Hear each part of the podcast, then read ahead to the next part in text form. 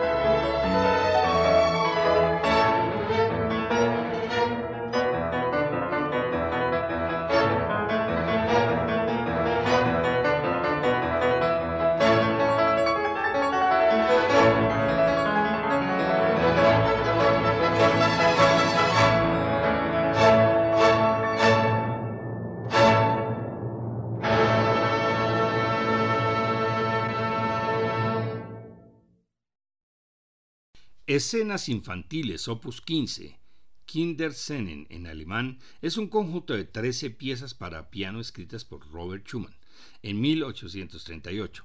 La obra está inspirada en recuerdos de infancia del autor. La colección está formada por las siguientes piezas. De extraños países y personas. Una historia curiosa. El hombre del saco. El niño mimado. Felicidad suficiente.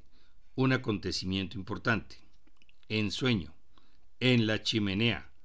Caballero en caballo de madera. Casi demasiado serio. Espantoso. Niño adormecido y El poeta habla. Escuchemos la versión del pianista inglés Clifford Curson.